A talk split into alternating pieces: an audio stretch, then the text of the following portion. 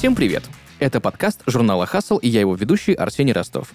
Здесь мы поговорим о последних новостях из мира экономики, обсудим главные проблемы и вызовы, с которыми сталкиваются предприниматели и менеджеры в нашей стране. Поделимся экспертными мнениями и рекомендациями от ведущих специалистов в области бизнеса и финансов. Этот подкаст мы пишем в студии Red Barn. Спонсор выпуска Contour Talk – удобный сервис видеосвязи. Позволяет полноценно общаться и проводить рабочие совещания удаленно. С толком коммуникации в онлайне также эффективные, как очные встречи.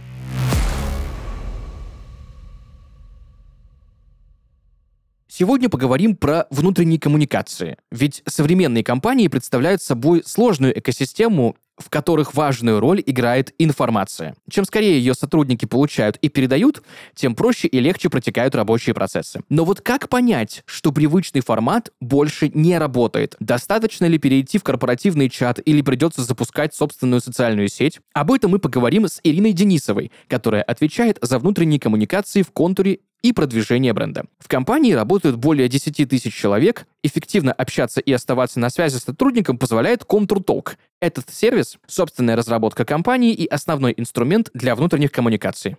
Ирина, привет! Привет, Арсений.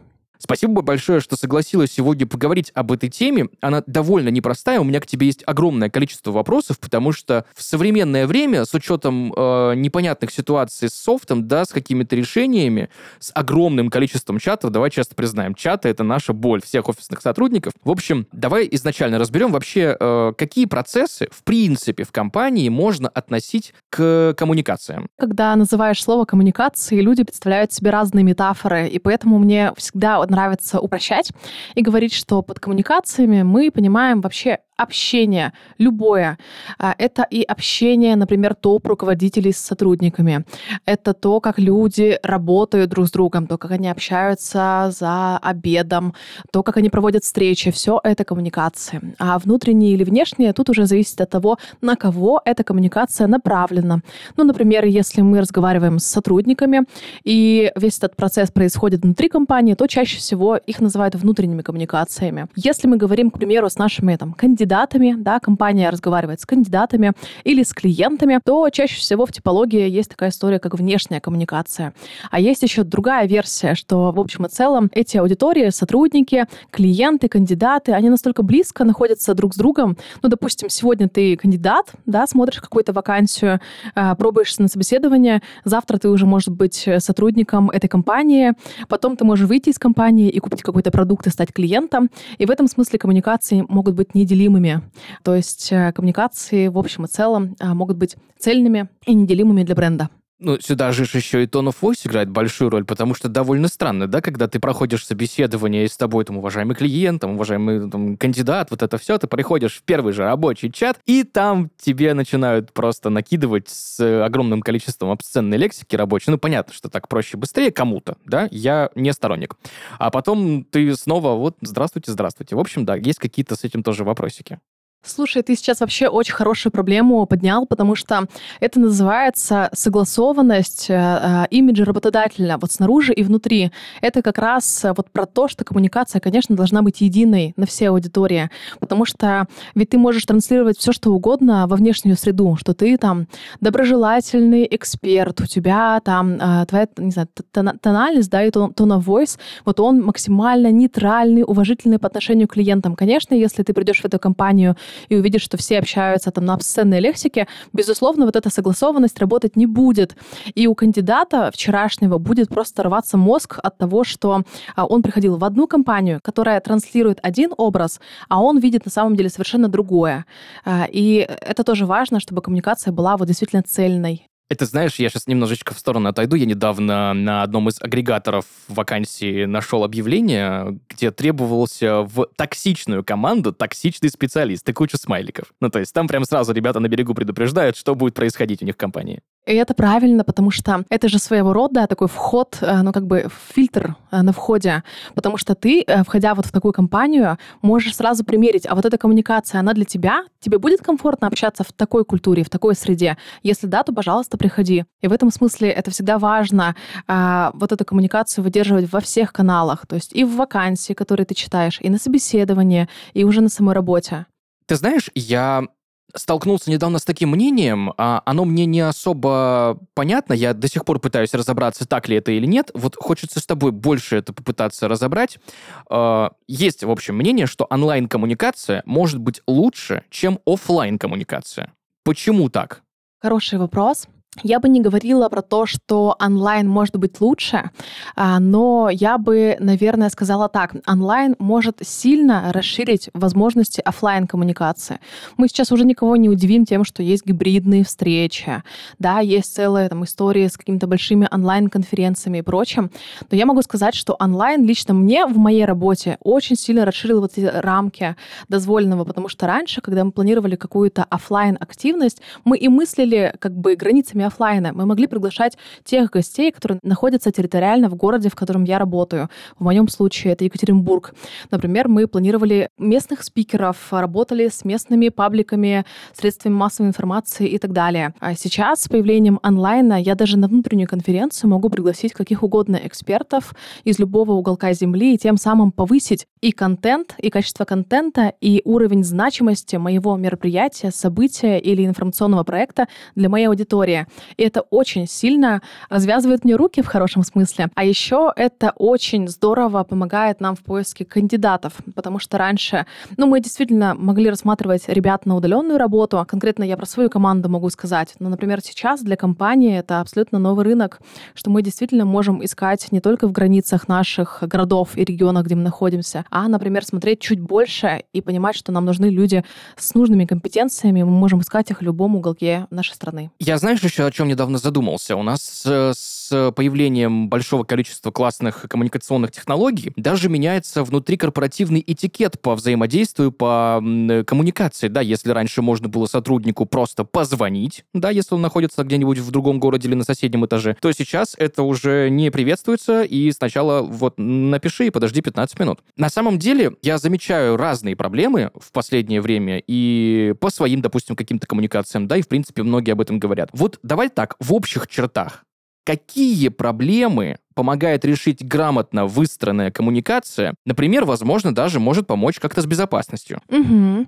А, да, безусловно, безопасность сейчас один из таких самых, наверное, больных э, акцентов, которые могут быть э, в нашей работе, да и вообще в любой работе, в любой компании, а, потому что данные — это новая нефть, это не секрет, и а, ты сейчас э, как бы конкурируешь на уровне информации и безопасности. Мы, например, в нашем ПО делаем такой большой акцент акцент на самой безопасности и коммуникацию планируем тоже из этой потребности. Например, там мы большая компания, у нас внутри находится очень много данных, нам нужно где-то их хранить. И если мы говорим, например, про какой-то архив данных, то мы используем для этого свою внутреннюю социальную сеть. Если мы говорим про какие-то встречи, да, конфиденциальные, то, безусловно, нам нужно такое ПО, в котором мы будем уверены. В этом смысле мы его сами разработали. У нас есть э, наш сервис Толк, и э, по факту он э, помогает нам реализовать самые-самые разные э, сценарии, которые могут быть в коммуникациях. Но помимо истории с безопасностью, да, и с конфиденциальностью, хорошо выстроенная коммуникация помогает решить самую глобальную задачу любой корпоративной коммуникации. Это вертикальная история, потому что любая э, компания, да, должна э, каким-то образом каскадировать цели. Ну, то есть я как сотрудник должен понимать, а что от меня как бы нужно моему работодателю. И как раз хорошо адекватная выстроенная коммуникация этот процесс позволяет адекватно сформировать. То есть то руководители а, смогут донести цели, стратегии, ценности до меня, и я буду понимать, что мне нужно делать. Это будет помогать мне, в свою очередь, во-первых, а, профессионально развиваться, достигать классных результатов, а, параллельно с этим развиваться, расти внутри компании и как бы быть максимально счастливым и вовлеченным. А еще мы говорим про горизонтальную коммуникацию, ведь иногда ты же не делаешь проект как вещь в себе, да, тебе очень часто нужна для этого команда, иногда ты приходишь за помощью в другое подразделение, и тебе важно понимать, а чем люди там занимаются, ну то есть кто вокруг тебя, кто все эти люди, э, непонятные в open space или в других кабинетах. И вот как раз э, инструменты, которые у тебя есть в компании, помогают тебе эту задачу решить, понять, кто кто есть кто, найти информацию про каждого человека, а, пойти с ними поговорить, а, понять, чем они занимаются. Ну и, безусловно, еще масса сценариев хорошая коммуникация позволяет выстроить от признания достижений до геймификации и прочих историй. Кстати, про геймификацию. У меня еще тоже есть к тебе сегодня вопросик, но я думаю, мы попозже его э, осветим, потому что, ну, да, как минимум, я как сотрудник должен понимать вообще, если у меня есть какая-то проблема и запрос, кому мне идти, да, наверх мне идти, как ты говоришь, да, по вертикали, либо у коллег по, по горизонтальной коммуникации спросить вообще, может быть, кто-то уже с этим сталкивался, и мне не нужно задействовать своего там вышестоящее начальство, у которого и так времени не очень много чаще всего. Вот в последнее время я, кстати, замечаю, ну все, я думаю, да, на слуху у всех, э, что очень часто и очень быстро стали внедрять и машинное обучение, да, и искусственный интеллект, и нейросетки. Об этом сейчас только, мне кажется, ленивый не говорит. А вот в коммуникациях как-то это можно применить? Применяется? И чем это может как-то поспособствовать улучшению этих самых коммуникаций, если мы говорим, там, допустим, про тот же искусственный интеллект? Да, искусственный интеллект очень помогает решать какие-то типовые задачи, которые у нас есть в коммуникациях. Ну, к примеру, самый простой пример — это, конечно, транскрибация речи. То есть, допустим, а, мы еще помним те времена, когда мы платили там N э, количество денег за количество знаков, которые разные ребята студенты расшифровывали аудио в текст. Сейчас э, это кажется уже таким рудиментом, потому что сейчас у нас, например, в толке эта функция, она просто встроена уже есть. То есть мы проводим с тобой встречу, после этого я нажимаю одну клавишу волшебную, и у меня уже есть подробная, при этом качественная расшифровка, которую я могу просмотреть и понять все тезисы, которые у меня были. Это настолько сильно ускоряет мне работу, особенно вот в моей сфере, где, например, я работаю в том числе и как внутренний журналист. То есть мне нужно работать с текстом, нужно делать это быстро, быстро, потому что много разных задачек. И в этом плане ИИ очень сильно помогает.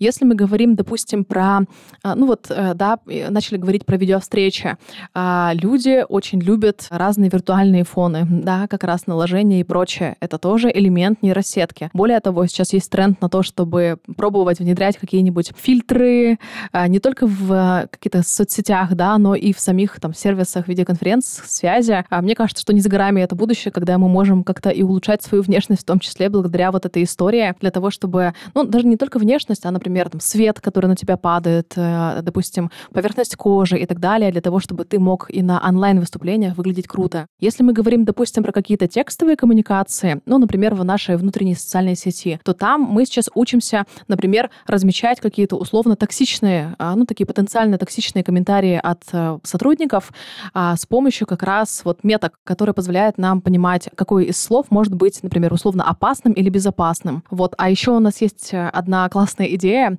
А, у нас есть сервис обработки аватарок сотрудников э, в соцсети. А сотрудников очень много, несколько тысяч. И мы попробуем как-то задействовать искусственный интеллект для того, чтобы он мог каким-то образом смотреть, а соответствует ли фотография тем или иным правилам. Потому что сейчас это занимает ресурсы человека, а мы хотим автоматизировать часть этой работы. Ну вот и не просто так я спросил про искусственный интеллект, потому что вот э, даже на недавней презентации одной из крупнейших, э, так сказать, IT-компаний, да, у которых вшиты в их системы на чипы нейроядра, можно было заметить, что они э, презентовали разные функции, которые помогают анализировать то, что ты делаешь в кадре. Если ты там показываешь большой пальчик вверх, у тебя там определенная анимация. Если ты проводишь какую-то историю с презентацией, у тебя презентация то назад за тобой, то вперед. И можно это как-то комбинировать, да, с, с помощью каких-то жестов, жестов. То есть это упрощает, опять же, взаимодействие. Тебе не нужно во время презентации нажимать там кучу кнопочек или, не дай бог, каких-то хоткеев, которые нужно учить там огромное количество. Просто по твоим жестам программа сама уже понимает, это здорово. Но вот если мы говорим про компании, где и, реально проблемы с коммуникацией, мы не будем там прям совсем махровые истории, да, э, упоминать, где сотрудники факсы друг другу посылают. Но вот по факту проблемы такие существуют и даже в современных офисах, потому что я очень часто сталкиваюсь с тем, когда персонал ведет переписку в разных мессенджерах, в разных чатах, чатах. Этих чатах у сотрудников просто какое-то адское количество, тебе нужно что-то с ними делать, в рабочий день заканчиваются, чаты не заканчиваются и так далее. Собственно, и причем я сталкивался с ситуациями, что это еще даже опаснее, чем тот же факс, потому что в компании уверены, что нет, ну, ребят, а у нас все хорошо, нам все удобно. А сотрудники в это время реально тонут в потоке рабочих чатов. В общем, вопрос какой у меня к тебе? Как вот понять в таких ситуациях, что систему коммуникации, ну, можно бы уже бы и модернизировать? Я думаю, что нужно исходить из цели каждый раз, а, потому что если, а, ну, давай, наверное, самого простого, если ваши сотрудники страдают от того, что у них действительно в мессенджерах есть э, рабочие чаты и личные, и они, например, просто переключиться не могут, да, когда приходят домой, в том числе, это, конечно, проблема. Если сотрудники теряют информацию, рабочую информацию, э, потому что она у вас утонула где-то в потоке э, чатов, то это проблема. Если у вас контента в этих рабочих чатах там, по 8 текстов в час, это, безусловно, проблема проблема. Если вы не храните эту информацию, она все время куда-то уходит, утекает, э, у вас нет какой-то базы знаний, на которую вы опираетесь, это тоже, безусловно, есть проблема. Но здесь всегда нужно исходить из цели, которые как раз э, строят перед собой а, непосредственные лидеры компании, потому что лидеры — это те ну, лидеры, да, или руководители компании, это всегда люди, которые задают ту или иную модель. То есть что нам нужно конкретно от этой коммуникации. Вот опять же возвращаемся к истории с вертикальной коммуникацией. Допустим, мы говорим о том, какая у нас стратегия, куда мы хотим идти, а, какие у нас цели. И, конечно, а, если ты э, выходишь с этим сообщением на сотрудников, для этого должен быть адекватный канал. Не всегда э, на самом деле э, для этого подходит условный мессенджер. Но иногда, кстати, мессенджер может быть полезным, допустим, для каких-то небольших компаний. А если в твоей компании работает, допустим, уже там тысячи человек, то очень странно, если вы все еще ведете рабочие переписки и все коммуникации внутренние, например, в каком-нибудь WhatsApp или в Телеграме. Это просто становится уже неэффективно. Ну и плюс э, не стоит забывать о том, что люди должны где-то искать э, эту информацию, они должны общаться друг с другом. И, например, в поле э, какого-то рабочего чата это тоже может быть не совсем эффективно. Иногда, например, э, гораздо более эффективным средством может быть социальная сеть. Если ты хочешь, чтобы люди не только, например, искали информацию друг о друге, но, например, как-то нетворкились или делали что-то еще. А иногда, например, там, в твоей корпоративной культуре это, ну, как бы функция с нетворкингом не заложена. Тебе, может быть, э, подойдет корпоративный портал, где будут только односторонняя условная информация, то есть, э, допустим, мы рассказываем вам а, вот такую новость, пожалуйста, там, лайкните, прокомментируйте и закройте, забудьте. Тоже подойдет волне себе. А кому-то на самом деле для эффективной коммуникации достаточно доски почета на стене, то есть это тоже нормально. Это все зависит от степени зрелости компании, какая она есть. А у нас, например, вот в компании очень развитая коммуникация. Нам недостаточно только лишь функции, например, информирования. У нас люди создают, например, собственные сообщества огромные.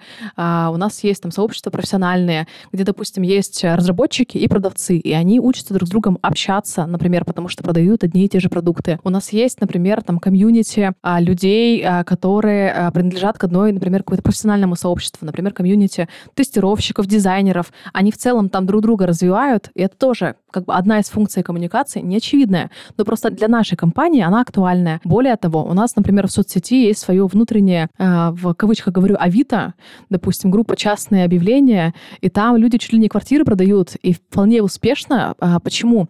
Потому что у тебя доверие к твоим коллегам гораздо выше и ты знаешь, что, скорее всего, тебя не подведут, поэтому там можно и фикусы продавать, и машины, и квартиры. И вот эта история — это тоже про горизонтальную коммуникацию, важную конкретно для нашей корпоративной культуры, потому что она у нас во многом неформальная. То есть, повторюсь, все зависит от цели.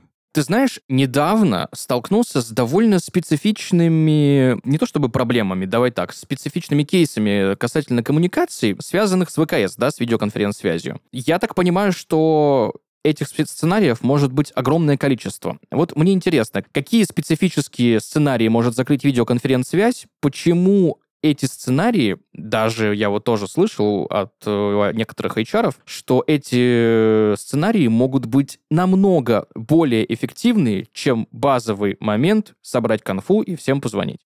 А, на самом деле а, они просто расширяют твой арсенал разных сценариев, которые ты используешь. Например, раньше ты мог провести а, условную, допустим, конференцию, да, а, конференцию и позвать офлайн участников. Сейчас ты можешь, например, выйти в прямой эфир, допустим, случилось какое-то событие, тебе нужно быстро на это отреагировать. Ты, допустим, формальный или неформальный лидер своей команды, ты собираешь а, встречу, да, или стрим а, и а, отправляешь приглашение всем участникам вуаля, через 10 минут у тебя уже есть готовая, лояльная, подогретая аудитория, готовая тебя слышать. Это просто ускоряет твою работу. Например, мы говорим про собеседование, да, и э, про то, что ты можешь пригласить любого человека. Ну, то есть раньше, например, как э, я это вижу, ты приглашал в гости э, в офис кандидата, и он мог условно заболеть, уехать в отпуск, отправиться в командировку или куда-то еще. Э, у тебя, э, ну, как бы могла не случиться та или иная встреча. Сейчас ты можешь связаться с человеком, независимо от того, где он находится. Это тоже, конечно, упрощает тебе коммуникацию. Более того, да, просто обычная офлайн встреча которую раньше мы могли условно а, вести на бумажке, а, сейчас можно включить тот же самый толк, пусть он вас записывает. А, после того, как вы эту офлайн встречу проведете, а, у вас уже будет транскрибация всей встречи, включая, например, резюме, которое вы голосом проговорили, кто что должен, и э, просто человек, который ответственен за резюме, не будет писать все с нуля, он просто сделает все сам максимально быстро, отправит письмо, и это тоже упростит а, как раз саму скорость. Вот, наверное, такие сценарии могу вспомнить как основные примеры. Давай поговорим про риски, потому что эти самые риски э, могут быть супер неочевидными, да? Несет ли какие-то риски некачественная коммуникация? Может ли это вообще повлиять, например, на, ну не знаю, HR-бренд работодателя? Давай так. О, конечно. А вообще эта история с коммуникацией должна быть мега защищенной. То есть, с одной стороны, она должна быть э, как бы внутренне безопасной и с точки зрения технической, и с точки зрения идеологической. Но при этом ты должен понимать, что, допустим, внутренняя коммуникация, она очень близко находится с внешней средой. А если, например, вовне утекает, допустим, какая-то чувствительная информация, безусловно, она может повлиять на твой имидж э, компании как работодателя. Мы ведь знаем много историй, когда, допустим, какие-то неосторожные высказывания каких-то инфлюенсеров или руководителей компании в Твиттере потом влияли, например, не только на HR-бренд конкретной компании, а на то, что акции у компании обваливались. Это все связано с тем, что сейчас очень многие компании, безусловно, а, публичные. И, например, какие-то внутренние конфликты, разбирательства или другие истории могут стать очень быстро достоянием общественности, особенно учитывая тот факт, что журналисты, да и вообще там паблики любят такие истории, как раз, которые касаются, допустим, крупных компаний. Поэтому, да, безусловно, если твоя информация не защищена, например, в ПО, она может утечь наружу. То есть это могут быть какие-то данные сотрудников или клиентов. Безусловно, это может негативно повлиять на HR-бренд. Если сотрудники, например, не знают, как в компании устроены те или иные процессы, какие у нас ценности, что для нас важно, а что нет, это тоже может э, каким-то образом повлиять на ситуацию. Если, например, есть какие-то конфликтные ситуации, а в любой компании есть такие конфликты, если, например, с ними не работать или не решать внутренние проблемы, во многом это как раз блок связан там, с HR или HRBP, Да, они чаще всего эти вопросы разруливают. Если с этим тоже долго не работать, то конфликт может пойти наружу. Например, человеку просто надоело, допустим, что с его проблемами не работает, он пойдет и напишет, например, какой-нибудь разгромный отзыв на сайте отзывики. Или пойдет, например, попробует написать эту историю в СМИ. В этом смысле, конечно, коммуникация, безусловно, очень пластичный инструмент. К ней нужно максимально уважительно относиться и постоянно понимать, а что у тебя в твоем внутреннем инфополе происходит. В этом смысле, допустим, у нас в нашей социальной сети очень большая свобода. Каждый человек может высказываться, ну, по факту, там, на любые темы, и у нас нет какой-то прямой модерации того или иного контента. Но при этом у нас есть такая роль администраторов стафа а в нашей внутренней социальной сети, это люди, которые в целом транслируют, во-первых, позицию компании, и они помогают, например, разрешивать какие-то конфликты до того, как это станет условно достоянием общественности. Вот эта роль, она тоже, безусловно, важна для того, чтобы коммуникация оставалась безопасной. Окей. А если, знаешь, какую-то вот методичку выстроить, да, ну не прям чтобы вот от каких-то начальных шагов, но вот упрощенно, грубо говоря, да, если же все-таки систему коммуникации компания хочет изменить, то с чего бы следовало начать? С чего стоит этой компании начать? Возможно, с корпоративного мессенджера, да, возможно, с создания какого-то единого цифрового пространства. Вот как лучше это сделать? А вот давай сейчас попробуем э, проиграть такую ситуацию. Ты можешь попробовать поставить мне задачу, и я могу предложить тебе под это какой-нибудь инструмент. Ну, допустим, давай попробуем исходить из цели. То есть вот какую цель, да, ты, Арсений, мне поставишь на коммуникацию? Какую проблему мы должны решить? Давай мы будем решать стандартную проблему огромного количества компаний. Это огромное количество рабочих чатов. Ага. А, у нас есть такая проблема, и нам а, нужно, видимо, спасти людей от этой истории. Наверное, нужно а, начать с анализа, для чего эти рабочие рабочие чаты существуют сейчас. Ну, то есть, а, возможно, у нас есть огромное количество кроссфункциональных проектов, где занято огромное количество людей, и есть просто вот эта история с тем, что чаты создаются, а, и они там бесконтрольные. А, возможно, проблема в другом. Возможно, у людей просто есть такая привычка для контроля использовать чаты. Ну, есть такая привычка, допустим, обсуждать какой-то вопрос и тут же назначать для этого встречу. После встречи обязательно назначать чатик для того, чтобы в нем общаться.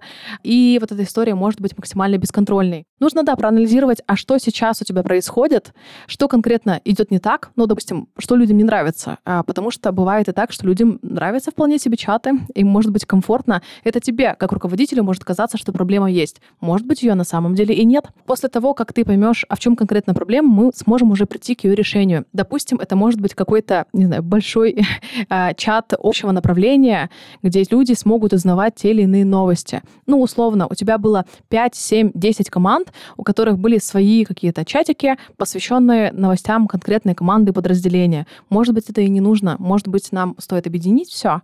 А, и таким образом у людей будет гораздо меньше инфошума.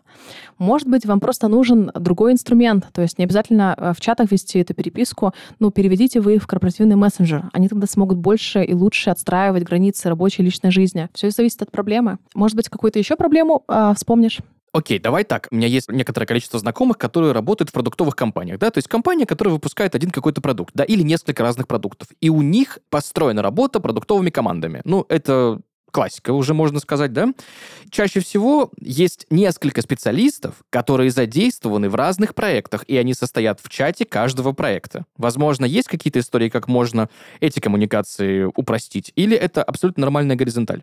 А как раз зависит от того, решают ли вот эти чаты и инструменты конкретную задачу. Потому что иногда действительно, да, решают, если их становится не очень много. Но вот у нас конкретно эта история решается через э, сообщество. Угу. Это есть такая сущность сообщества нашей социальной сети.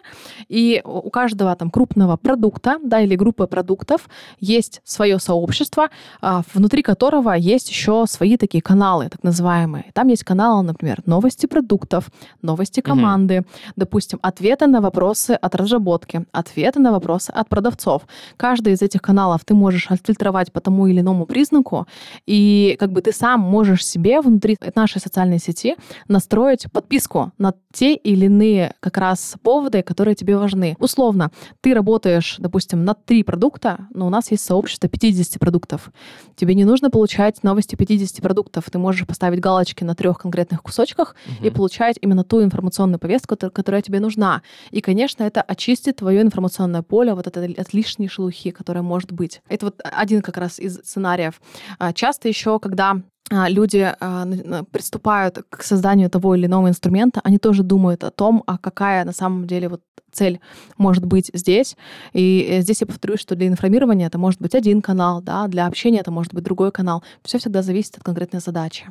Ну да, получать персонализированный еженедельный дайджест по тем продуктам, над которыми ты работаешь, намного приятнее, чем по всем процессам компании, да. Условно говоря, вы открываете новый офис, и там говорятся, что вот в том-то городе в офисе вот то-то, то-то и то-то. Come on, я сижу вообще в другой стране, зачем мне это знать? С одной стороны. С другой стороны, это все-таки тоже является некой принадлежностью компании. У нас же есть стандартная, да, проблема, что все удаленщики чувствуют себя менее, так сказать, сплоченными с коллективом, который либо на гибриде, либо в офисе. Это классика. А, если бизнес понимает, представим ситуацию, что все, мы поняли, что у нас э, вот бизнес понимает, что проблема с коммуникацией имеется. Как же определить, какими инструментами развивать эту коммуникацию в компании? Э, возможно, есть какие-то цели, которые необходимо преследовать, и какие инструменты в этом помогать могут? Чаще всего сценариев, которые могут решать э, инструменты коммуникации, несколько. Как мы уже говорили, это может быть хранение информации. Допустим, у вас есть э, какая-то большая внутренняя база знаний, которая а, доступна большой части сотрудников. Безусловно, это нужно где-то хранить. А значит, ваш инструмент должен удовлетворять этим а, потребностям. То есть это может быть какой-нибудь учебный портал, да, допустим, это может быть какая-то другая база знаний, в которой каждый сотрудник может зайти. И было бы здорово интегрировать это с основным каналом. А а у нас, э, допустим, очень большой а, сценарий — это поиск э, сотрудников. Как я уже говорила, у нас несколько, а, э, несколько тысяч человек работают, и тебе для того, чтобы найти конкретного человека там, в конкретном городе, не нужно, допустим, где-то очень-очень долго и, и плохо искать. Ты можешь по там, буквально нескольким буквам из фамилии найти этого человека максимально быстро, посмотреть в его профиле, внутри социальной сети, чем он занимается, чем он конкретно может тебе помочь, а, и как раз найти нужную информацию здесь сейчас максимально быстро. А в каких-то инструментах коммуникации, например, важно, чтобы люди могли общаться друг с другом. В этом плане помогают корпоративные мессенджеры, возможно, а, или а, другие истории. Где-то, например, очень важно, чтобы люди могли максимально быстро, например, созваниваться друг с другом. Для этого у нас, вот, например, там наш сервис Толк, он отдельный от социальной сети, но при этом а, наша социальная сеть и сервис видеоконференц-связи максимально связаны а, друг с другом. И это тоже а, очень удобно, потому что ты создаешь встречу, у тебя автоматически генерируется ссылка на онлайн-комнату, и тебе не нужно там э, искать какие-то отдельные ссылки, по ним переходить в том числе. У тебя все красиво заинтегрировано с твоим Outlook, ты здесь сейчас решаешь эту проблему встречи. То есть это тоже один из таких, ну, достаточно популярных сценариев коммуникации. Наверное, а, про нетворкинг также мы говорили, что люди на самом деле в компании ведь не только работают, сейчас я не раскрою какой-то большой секрет, они не только работают, но и общаются друг с другом. Конечно, еще у многих есть общие хобби. У нас, например, люди создают какие-то свои киноклубы в офисах, по вечерам смотрят кино, обмениваются той или иной информацией. А у нас очень много людей, которые, допустим, у нас есть в стафе сообщество любителей трамваев, и люди постят фотографии разных трамваев из, там, от Калининграда до Владивостока. Тоже не самый как бы популярный, э, довольно специфический сценарий в коммуникации, но он есть. И он в том числе влияет и на корпоративную культуру в том числе. И вот как раз наш инструмент коммуникации, он позволяет это большое количество сценариев э, как раз а, использовать. Все всегда, повторюсь, зависит от конкретной задачи. Если, например, у вас не так уж много потребностей, то, значит, инструмент может быть, допустим, более скромный. Это тоже вполне возможно. Очень много в последнее время, я тебе честно признаюсь, я слышу про геймификацию. И мы даже в подкасте Хасл общались на эту тему. И ты знаешь, есть ощущение, что некоторые компании внедряют это ну, просто потому, что модно. Да? Кто-то осознанно идет на это, знает зачем и почему, и для чего. Крупные корпорации там какую-нибудь одну приложеньку классную с игрушкой сделал, все залипают, все классно. В общем, стоит ли вообще внедрять э, элементы геймификации в систему коммуникации? Я сторонник того, что стоит, только когда ты понимаешь в этом смысл. А, потому что это работает не на всех. Э, это работает не всегда, и более того, это не всегда нужно. Ну, например, э, допустим, на мой взгляд, геймификация отлично сработает для ребят-продавцов, у которых есть этот соревновательный дух угу. в крови, и они в целом готовы соревноваться, а, и в целом а, а, как раз очень сильно мотивируют призы, а, или, например, а, допустим, какое-то признание именно от руководства максимально личное, или какой-нибудь бизнес-завтрак с топ-менеджером. То есть это все может мотивировать. А особенно хорошо это ложится там, где есть, например, какие-то бизнес-результаты, которые вышли на плату, а ты хочешь, например, чтобы ребята эту планку перепрыгнули. И вот здесь, на какой-то короткой дистанции, геймификация может быть вполне возможно и оправдано. Но я, например, не верю в геймификацию, допустим, для разработчиков, потому что среди там, ну, большинства разработчиков, которые я знаю, а, у них мотивация прежде всего, например, там, ну, не на соревновательный дух, скорее там на развитие, на развивающие задачи в том числе. То есть всегда нужно понимать, а для кого ты эту историю запускаешь, а с какой целью и на какую продолжительность. Потому что ведь бывает геймификация, например, там не на месяц, не на два, не на три, а на целый год. И тебе нужно понимать, что это такая сверхзадача, потому что тебе в течение всего года нужно как-то подпитывать интерес конкретной аудитории да, к этому конкурсу. И в этом смысле к любой геймификации нужно подходить как к большому-большому проекту. А, но вообще я верю в силу а, геймификации. Я просто вижу, как это у нас работает, в том числе даже на долгосрочную мотивацию. Поэтому в этот инструмент я, да, правда верю. Ты знаешь, иногда сотрудники вообще не хотят переходить на что-то новое в принципе, зачем что-то, вот знаешь, стандартная позиция, да, зачем нам что-то менять, если оно и так все работало, да, как в той шутке про разработчика, к которому подходит сын и говорит, пап, пап, почему солнышко встает на, там, в той, в той части, да, дома, а заходит в той части дома, а разработчик говорит, ты проверял, тестировал, трогал, ну, все, каждый день, да, не трогай ничего, пусть так и будет. Собственно, иногда сотрудники вообще не хотят переходить на новые системы. Как побороть вот этот страх сложности перехода на новые сервисы? Возможно, есть какие-то, не знаю, этапы в пиар-компании новых сервисов внутри корпорации именно? Слушай, нужно просто понимать, что любой переходный период будет. Это нормально. Людям очень сложно даются любые изменения. А, мы сейчас внедряли у себя в социальной сети просто добавление новой корпоративной серии э, ачивок. Угу. Это виртуальные награды, которые мы можем зарабатывать. И для нас казалось, что ну, мы просто добавили э, новые награды, друзья. Мы ничего не меняли, мы оставили старые. Ну, то есть у нас были старые пользовательские с уникальным дизайном, мы добавили корпоративные с фирменным дизайном. Казалось бы, ничего не произошло. Но у людей была достаточно острая реакция на изменения, просто потому что изменился вид профиля, изменился тип поощрения. А если уж мы говорим про переход на другой инструмент, то, конечно, это может вызвать волну сопротивления очень большую. Просто нужно заложить э, работу с сопротивлением в проект. Это обязательно стоит сделать. И более того, конечно, это нужно будет учесть в промо, да, и в продвижении э, твоей компании, в продвижении вот этого нового инструмента, в раскатывании его на сотрудников. Ну и, конечно, заложить переходный этап. То есть какое-то время, допустим, если ты запускаешь запускаешь новый корпортал или новую соцсеть, ты все равно должен дублировать, допустим, какую-то старую информацию вот в старый источник, чтобы как бы уважить тех ребят, которые, например, не хотят переходить совсем-совсем. А, и потом постепенно уже э, как раз э, э, с помощью контента людей приглашать вот в другое сообщество. А, мы, наверное, так делали с нашей социальной сетью. То есть сейчас уже все ребята, которые приходят к нам в компанию, а, для них это уже такая как бы история стандартная, но нет, были времена, когда мы со старого корпоративного доброго портала переводили ребят, и не все были этому рады, но делали это через какие-то пиар-компании, делали это через коробки, которые расставляли в коридорах, где писали, что мы переезжаем на новый став, друзья, готовьтесь к переезду. Более того, перед тем, как приглашать людей, например, в новую социальную сеть, а, мы наполняли ее контентом уникальным, чтобы было интересно переходить туда в том числе, потому что приглашать в пустой инструмент — это тоже плохая история, потому что мало создать и реализовать. Потом начинается самое важное — этап внедрения, и вот этому тоже стоит уделить большое внимание. По поводу, кстати, вот внедрения изменений, расскажу тебе немножко обезличенную историю, вот как пример, чтобы просто понять, э, как это сделать лучше. В общем, есть у меня, значит, товарищ один, который работает очень давно в компании, ну, очень давно, и работает он на позиции разработчика. То есть он прям, знаешь, вот мастодонт кодеров еще вот из тех времен, когда еще никто об этом не знал. И, ну, человеку неинтересна руководящая должность, да, какого-то там тимлида, еще он говорит, я вот хорош в этом, мне вот в этом нравится развиваться, ну, это, кстати, тоже очень даже стандартная ситуация. И вот приходит к ним новый тимлид, который, во-первых, э, сильно моложе, тут вообще ни разу не про эйджизм, тут просто про компетенции, да, который там два года покодил, и вот он хочет развиваться именно в управленческой ветке этой компании. Формально тимлид руководитель, да, лидер формальный.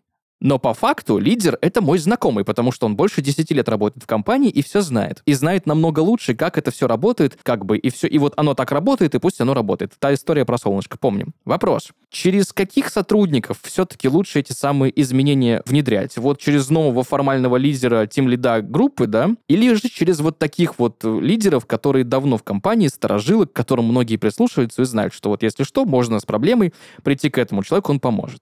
Слушай, я тебе отвечу так, через тех и других. Угу. Это сто процентов важно, а, хотя бы потому что, ну, ты ведь правильно говоришь, что есть вот формальный лидер, да, это человек, который пришел, допустим, с определенной должностью, но он не заработал еще такого, типа, авторитета делами. Нет еще пока. Но, например, есть неформальный лидер, у которого нет как будто бы официальных полномочий, но это именно тот человек, видимо, которому прислушиваются. Вот мне кажется, всегда их заметно, а, даже в каком-то кабинете, если они, например, проговаривают какое-то мнение, то там чаще всего с ним соглашаются, да, или это те люди, которые могут, ну, не знаю, оставить последнее слово, да, в какой-то э, истории, и к ним прислушаются, скажут, да, давай сделаем, как ты сказал. Здесь, безусловно, важно внедрять изменения и через тех, и других. Если мы говорим про формальных лидеров, то без них никуда все руководители компании — это по факту лидеры. Это они задают вот ролевую модель, они задают ценности, которые как раз соблюдают все сотрудники.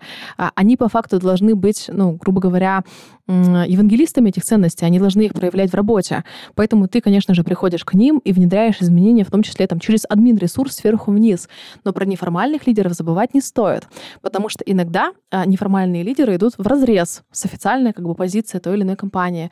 И в этом смысле тебе важно и интересы других ребят учесть, и, может быть, найти для них другие способы как раз внедрять эти изменения. Может быть, подсветить для них какие-то другие плюсы того или иного решения.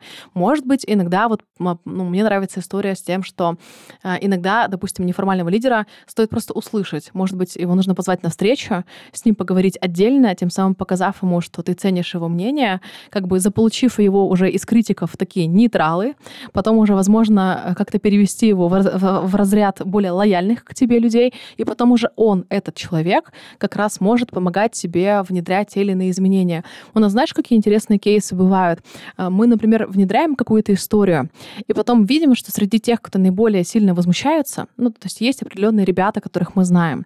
Мы потом к этим ребятам приходим и говорим, что, дружище, а, ты давал очень интересную, такую яркую обратную связь вот на то э, изменение.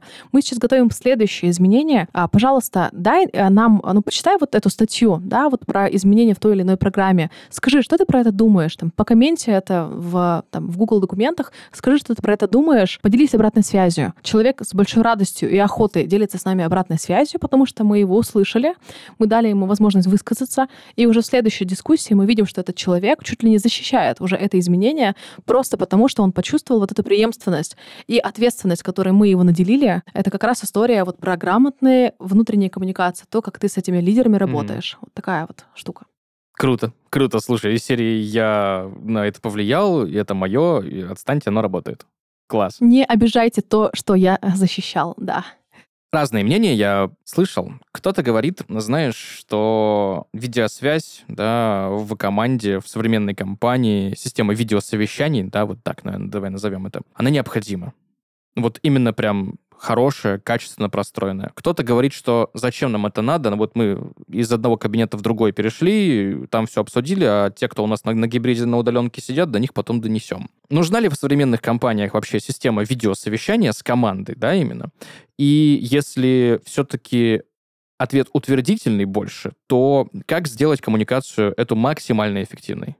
А, я считаю, что, безусловно, сегодня эта коммуникация нужна, видеоконференц-связь тоже, безусловно, нужна, причем для любых компаний, и для маленьких, и для больших. Но мы не можем а, укрываться от а, изменений во внешнем мире. Мы сегодня уже не можем обойтись только офлайном и не думать об онлайн-участниках.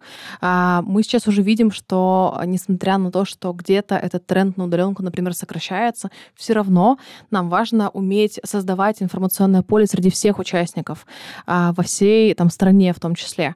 А, да даже если они находятся в офисах, например, эта история супер актуальная для распределенных компаний. Вот у меня компания, например, находится в 70 плюс городах. Ну как ты их объединишь? Ты не привезешь их всех там в штаб-квартиру. А как там генеральный директор, который у нас сегодня как раз подводил итоги квартала, как он до всех дотянется?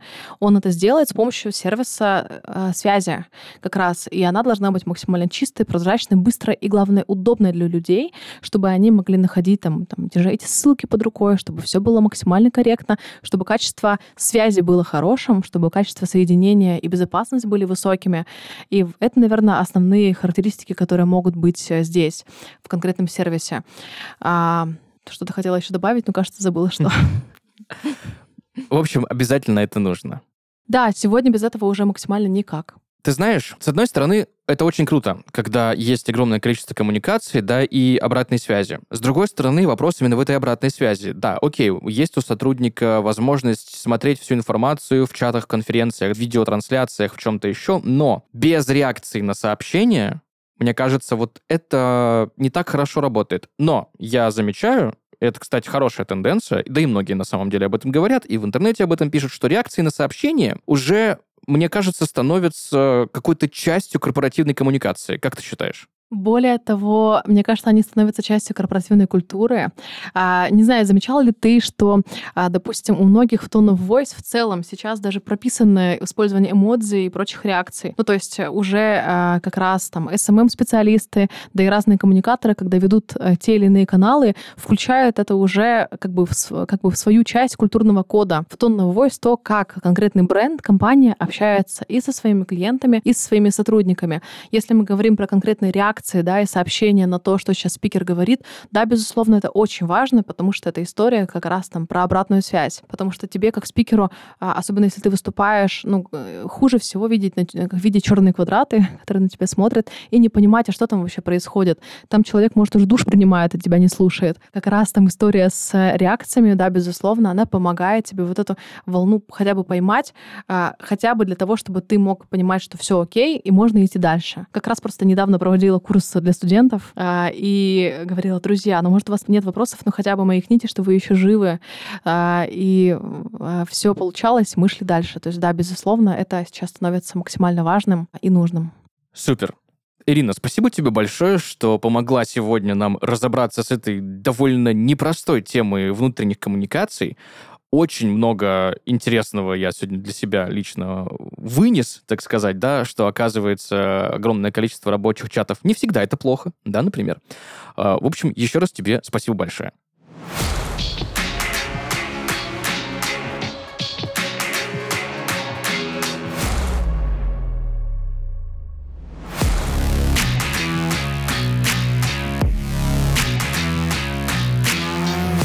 Друзья, сегодня в подкасте Hustle поговорили о том, как правильно выстраивать коммуникацию внутри компании, и в этом нам сегодня помогла разобраться Ирина Денисова, которая отвечает за внутренние коммуникации в контуре и продвижение бренда. На этом у нас все. Услышимся в следующих выпусках. Пока-пока.